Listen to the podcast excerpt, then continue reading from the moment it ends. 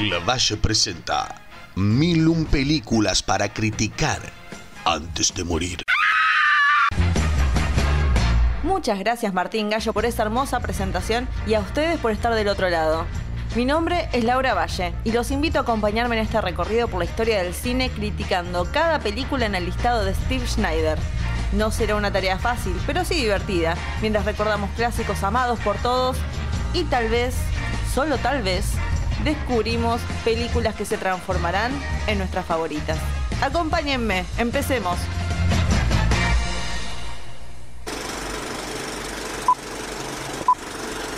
¿Qué estás haciendo aquí? ¿No puedes volar este avión? Es lo que le digo a este doctor, pero no lo convenzo. Elaine, no tengo tiempo para hablar de suave, así que seré franco. Vivimos en este avión una situación desesperada. El señor Stryker es nuestra única esperanza. La película que veremos el día de hoy tiene un 97% en Rotten Tomatoes, con un crítico diciendo, están tan desesperados por una risa que los chistes descienden a un nivel muy crudo. En un acto desesperado por recuperar a su novia, Ted subirá al avión donde ella es azafata, pero un caso de intoxicación por pescado lo llevará a confrontar sus traumas de guerra piloteando el avión para salvar a todos los pasajeros. Obviamente estoy hablando de la gloria que es ¿Y dónde está el piloto? o Airplane del año 1980, dirigida y escrita por Jim Abrams, David y Jerry Zucker, con las actuaciones de Robert Hayes, Julie Haggerty, Leslie Nielsen, aguante lo más, Lloyd Bridges, Karim Abdul-Jabbar y Peter Graves, entre muchos otros más. Tengo dudas en mi ser cuando digo que esta es la mejor comedia de la historia. Claramente mi favorita. Y entra en la categoría indiscutida que yo he creado, que es películas que solo se ven dobladas al castellano. La vi cuando era chica y cuando una ve una película en la infancia y tiene este recuerdo de que se descostillaba de la risa, generalmente cuando la retoma en la adultez, como que se perdió un poco la magia. Pero yo tengo que decir que cada vez que veo esta película me río como si fuera la primera vez. Jamás me decepciona. Eh, me sigo riendo de escenas que yo ya sé, sé que se viene el chiste y ya me río cuando lo estoy anticipando y me río igual cuando finalmente sucede, que es algo eh, que me suele pasar a mí, pero en esta película en particular es algo que me pasa todo el tiempo. Porque el ritmo que manejan los chistes es icónico. Cuatro o cinco chistes por minuto tranquilamente y nunca para, tiene un ritmo perfecto. Nunca se conforman, o sea, pueden tener un chiste en un momento, pero lo siguen hasta darle una final, un final completo a la historia de ese chiste. Que realmente es algo que se nota que es un esfuerzo de muchos años de los directores. Para darles un ejemplo, me remito, voy a hacer esto de vamos a analizar una escena para que realmente vean a lo que me estoy refiriendo. Eh, donde vemos al capitán del avión viendo revistas antes del vuelo. Una mujer se corre y se ven que hay un montón de revistas, eh, revistas obscenas, con el título Revistas para darle. El capitán no agarra una de esas revistas que vemos directamente, sino que agarra una de abajo y no sabemos el título hasta que la abre frente a la cámara, donde vemos que dice Esperma moderna. Capitán Cambio, tome el teléfono blanco de cortesía. Capitán Librado Cambio, al teléfono blanco. El capitán agarra el teléfono rojo.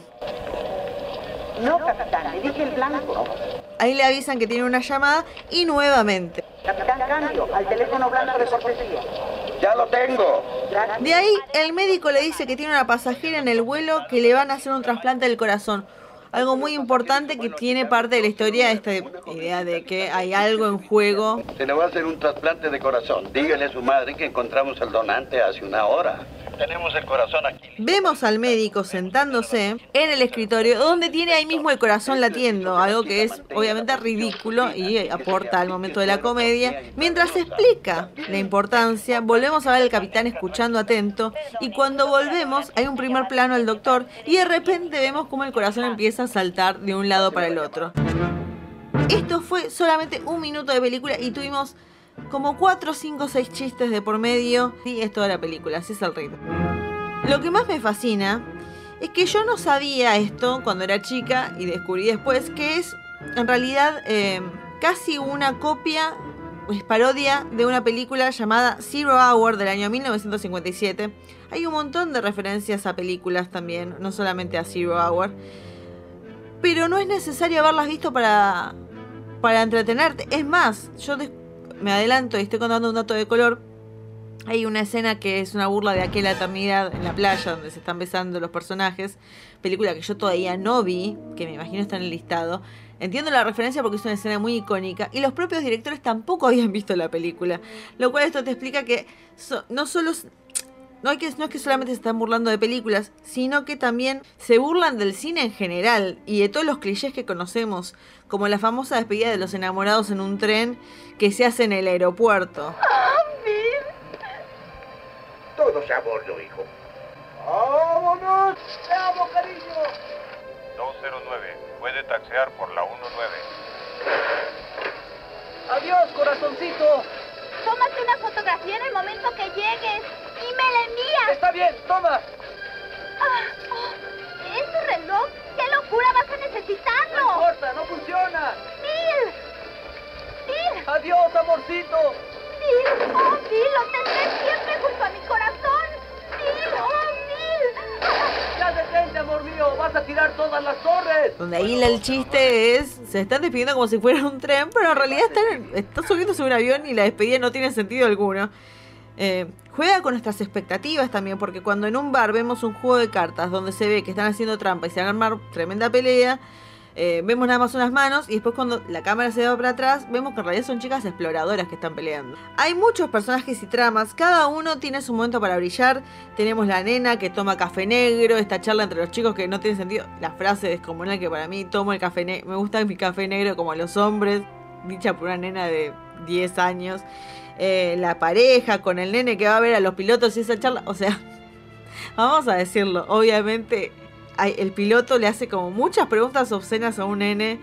Joy, ¿alguna vez has entrado a un baño de damas? Será mejor que nos vayamos, no, déjalo aquí, aquí. Es algo muy fuerte para hacer un chiste, pero funciona, perdón. Eh, Karina Abdul Jabbar o sea, yo tampoco sabía quién era Karim Abdul Jabbar, pero todo el tiempo se menciona que es un basquetbolista importante y él como que lo niega, lo niega, lo niega, hasta que finalmente le dicen algo que lo, jode y cómo le afecta. Y yo, sin saber quién era, igual me causaba gracia. Eso también es algo para mencionar. Está bien, pero no olvides que me llamo Perfecto Murdoch. Soy el segundo oficial. Creo que eres fantástico, pero papá dice que no te mueves mucho. Que solo juegas para lucirte. ¿Cómo que lucirme? Escucha, niño.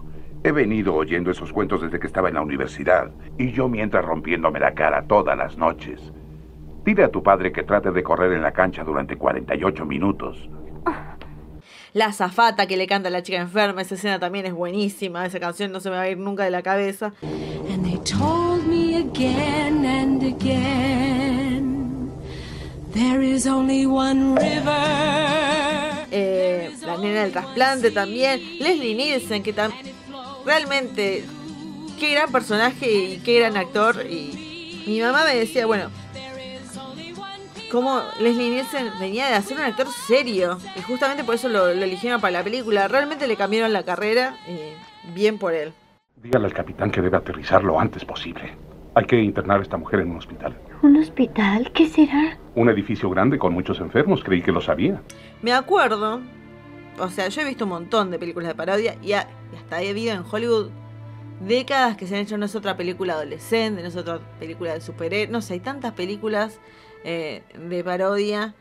Eh, me acuerdo de ido a ver al cine Scary Movie 2. Tremendo.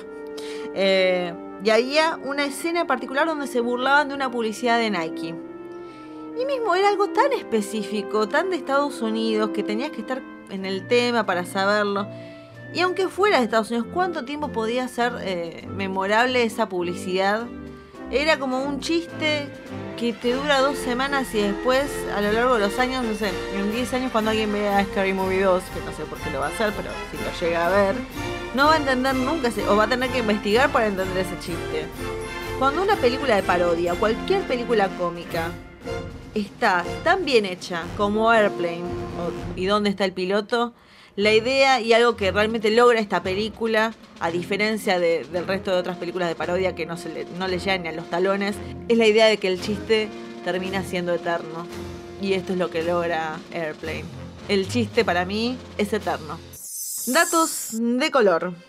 En Zero Hour, la película en la que está basada, también es, o sea, hay mucha gente que dice que es imposible ver Zero Hour ahora sin reírse, porque tiene varias, eh, varias frases que tiene la película Airplane, como elegí una mala semana para dejar de fumar, que también el personaje de Ted dice en un momento, elegí una mala semana para dejar de tomar, y se tengo problemas con la bebida, y uno piensa, bueno, tengo un problema de alcoholismo, no, toma la bebida de forma muy rara, que, directamente no la toma.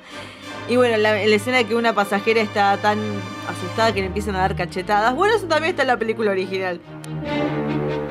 El título que tiene esta película en Alemania fue El increíble viaje en un avión loco. En Brasil fue Ajusten sus cinturones, el piloto se fue, que, es cierto. Bueno, el piloto no se fue, el piloto se descompensó por comer pescado. Pero bueno, y claramente en Argentina, ¿y dónde está el piloto? Queda mucho referencia de una película de, Olmedo y Porcel, que era más o menos la idea. No me parece que el doblaje haya estado tan mal en el tema del título, porque medio como que es una película pava como esas, pero otro nivel, otro nivel de las películas de Olmedo y Porcel.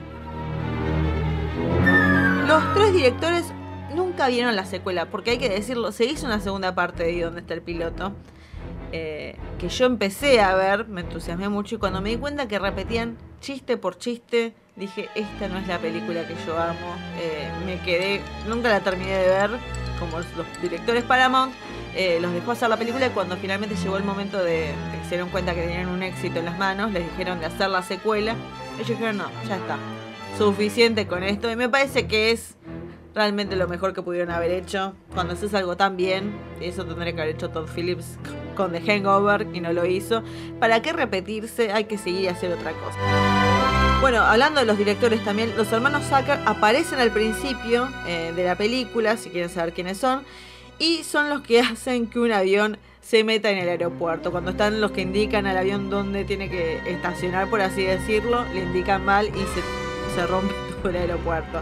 Y Jim Abrams también aparece como uno de los religiosos eh, que están a la entrada del aeropuerto ofreciéndole cosas a la gente. Así que si quieren verlos, ahí están, metidos por ahí. Películas para recomendar. Voy a seguir la misma línea de estos tres directores y voy a recomendar una película que también hicieron ellos, que no es tan conocida como ¿Y dónde está el piloto? Pero que a mí me gustó mucho. Eh, no quiero decir la pistola desnuda porque realmente no sé si está en el listado. Si no está en el listado la pistola desnuda, ya les estoy recomendando la pistola desnuda. Es un peliculón eh, y deben verla. Pero algo en mi ser me dice que está, ¿eh? Va a ser una sorpresa si no lo está. Voy a recomendar Top Secret del año 1984. Como ya dije, Jim Abrams y los dos hermanos Zucker están ahí eh, dirigiendo y escribiendo también con las actuaciones de Val Kilmer, Lucy Gutteridge y Omar Sharif. Esta especie de, burla a las películas de espionaje, que también eh, es una gran película. De las pocas de Val Kilmer que me gustan todo respeto a Val Kilmer. Eh, pero bueno, esa es la película que les recomiendo el día de hoy. Y así terminamos con la película número 57 del listado. Nos quedan solamente 944 para seguir. Y hay algo que quiero decir, que generalmente nunca hago esto. Como la semana que viene estamos en vísperas de Halloween, o Noche de Brujas, como quieran decirle, tengo dos capítulos, dos episodios particulares muy especiales, así que me estoy adelantando y además decirles que se queden y que sigan, que vamos a seguir criticando películas, por favor escuchen los próximos episodios porque realmente eh, estoy muy entusiasmada por hacerlos y hablar de mis películas de terror favoritas, así que vuelvan pronto. Vayan a ver y dónde está el piloto, Airplane o como quieran decirlo en Brasil o Alemania. Y nos veremos. Será hasta la próxima película.